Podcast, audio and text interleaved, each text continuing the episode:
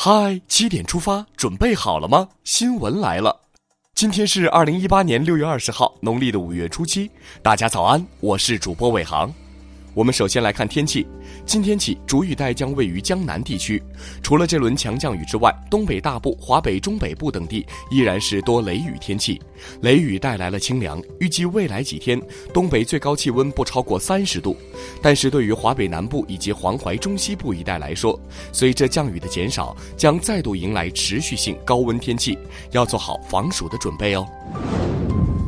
十九号，中共中央总书记、国家主席习近平同当日抵京对中国进行访问的朝鲜劳动党委员长、国务委员会委员长金正恩举行会谈。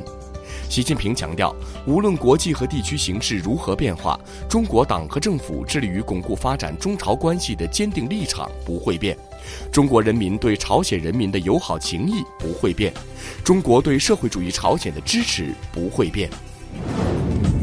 此外，习近平主席十九号在人民大会堂同玻利维亚总统莫拉莱斯举行会谈，两国元首一致决定建立中波战略伙伴关系，推动中波关系在新的历史起点上实现更大发展。近日，习近平总书记对脱贫攻坚工作作出重要指示，强调，脱贫攻坚时间紧、任务重，必须真抓实干、埋头苦干，打赢脱贫攻坚战。党政一把手必须亲力亲为。在今年二月十二号的打好精准脱贫攻坚战座谈会上，总书记指出，脱贫攻坚要加强组织领导，贫困县党委和政府对脱贫攻坚负主体责任，一把手是第一责任人，要把主要精力用在脱贫攻坚上。脱贫攻坚靠的是广大干部群众齐心干，攻城拔寨，进锐冲刺。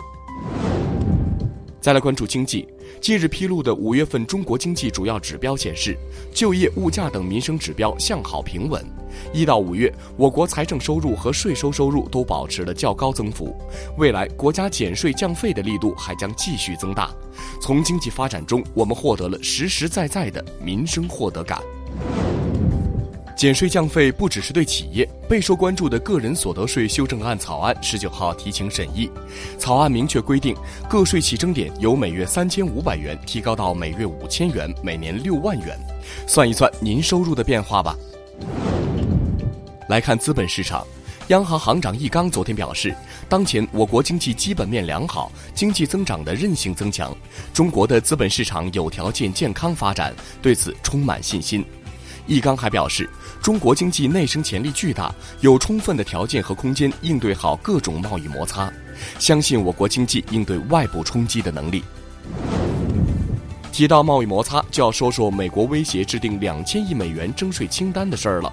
中国商务部发言人表示，如果美方失去理性出台清单，中方将不得不采取数量型和质量型相结合的综合措施，做出强有力的反制。外交部表示，美方的做法已经失信于世人。失信于世人的还有网购中的大数据杀熟。提交审议的电子商务法草案对避免大数据杀熟、规范搭售行为等问题作出了规定，期待消费者权益能够得到更好的保护。除了整顿网购环境，还要保护生态环境。审计署首次发布了长江经济带生态环保体检报告。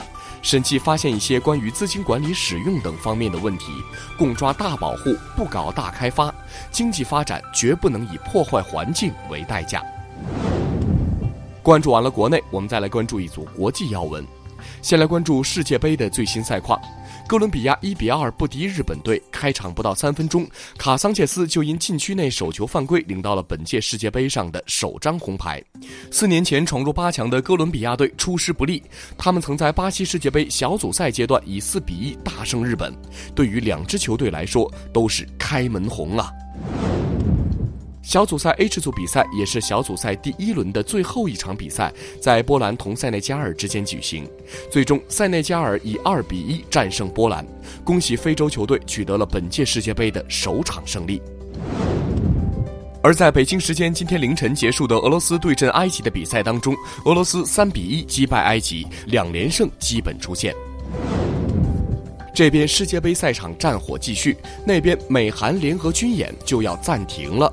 美国国防部表示，美国已经决定暂停计划于八月举行的美韩联合军演，中方对此表示欢迎。新华社快讯：美国官员十九号宣布，美国退出联合国人权理事会。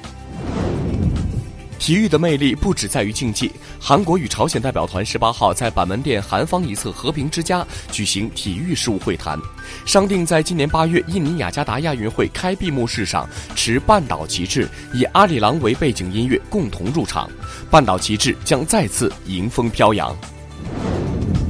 而在另一片竞技场中，英媒称中国正赢得全球技术竞赛。报道认为，美国企业的规模普遍更大，但是中国企业正在缩小这一差距。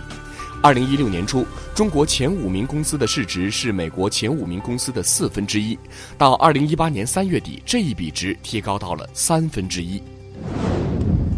今天是联合国确定的世界难民日。联合国难民署十九号发布的最新报告显示，战争和其他形式的暴力使得全球被迫流离失所的人数再创历史新高。世界难民日，愿世界无难民。视线折返国内，一个生命垂危的江苏女孩牵动众多北京人的心。在一个平常的下午，一群素不相识的人在北京伸出了温暖援手，让一个生命垂危的江苏女孩多了一份生的希望。高考刚结束，北京各大高校的自主招生测试紧密展开，很多考生认为试题比高考难多了。美与残缺的关系如何？如何解决城市流浪猫狗的问题？这些考题您将如何作答呢？第二十一届上海国际电影节正在举行当中，与会者表示，电影作为特殊的文化产业，一定要平衡好其商业属性和社会属性，在追求高收益的同时，一定要弘扬社会主义核心价值观，二者不可偏颇。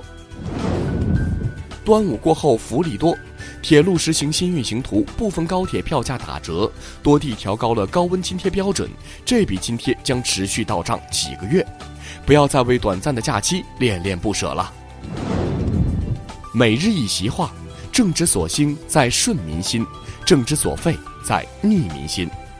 二零一四年九月二十一号，习近平总书记出席庆祝中国人民政治协商会议成立六十五周年大会，并发表重要讲话，指出政之所兴在顺民心，政之所废在逆民心。